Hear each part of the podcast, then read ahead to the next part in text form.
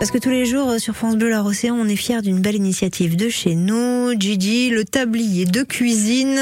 Eh oui. Il nous attend là. Allez. Eh oui, imaginez une cuisine euh, itinérante. Euh, Des personnes en précarité dans cette cuisine apprennent à cuisiner avec des chefs des meilleurs restaurants nantais. Ils l'ont fait, les bouillonnantes et la Banque alimentaire Loire-Atlantique. Pour la Banque alimentaire 44, il est essentiel d'offrir des produits frais et locaux aux personnes bénéficiaires. Mais certaines personnes ne savent toujours pas cuisiner justement ces Notamment parce que pour certains, ils ne sont pas utilisés dans leur pays d'origine, par exemple, ou parce que on ne les cuisine pas, tout simplement d'habitude. On les prend pas si on fait ses courses. L'artichaut, euh, par exemple, les blettes, les asperges vertes, les choux-fleurs.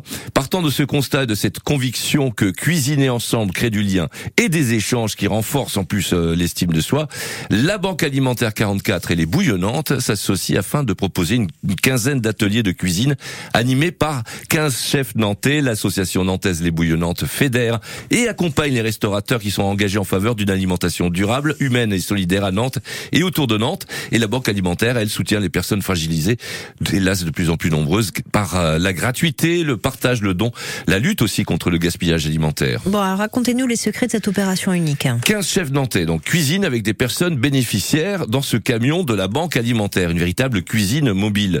Durant chaque atelier de deux heures, le chef guide les participants, improvise une recette écologique, économique et gourmande à partir des seuls produits de la banque alimentaire disponible ce jour-là. Exactement euh, comme pour les bénéficiaires, les chefs ne savent pas en avance quels produits sont disponibles. Les bénéficiaires sont heureux de rencontrer un chef, eux, qui n'ont pas la possibilité d'aller au restaurant. Certains se croient même à, Top Chef. Pendant ces ateliers, les chefs confient leurs astuces. En servant des épluchures, des fans de carottes, on peut faire un bouillon. Euh, comme recette, ils ont fait par exemple une recette provençale, les artichauts euh, barigoules.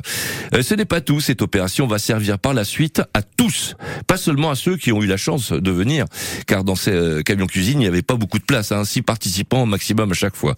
Les recettes donc vont être collectées et réunies dans un petit guide pratique diffusé auprès des associations bénéficiaires de l'aide alimentaire.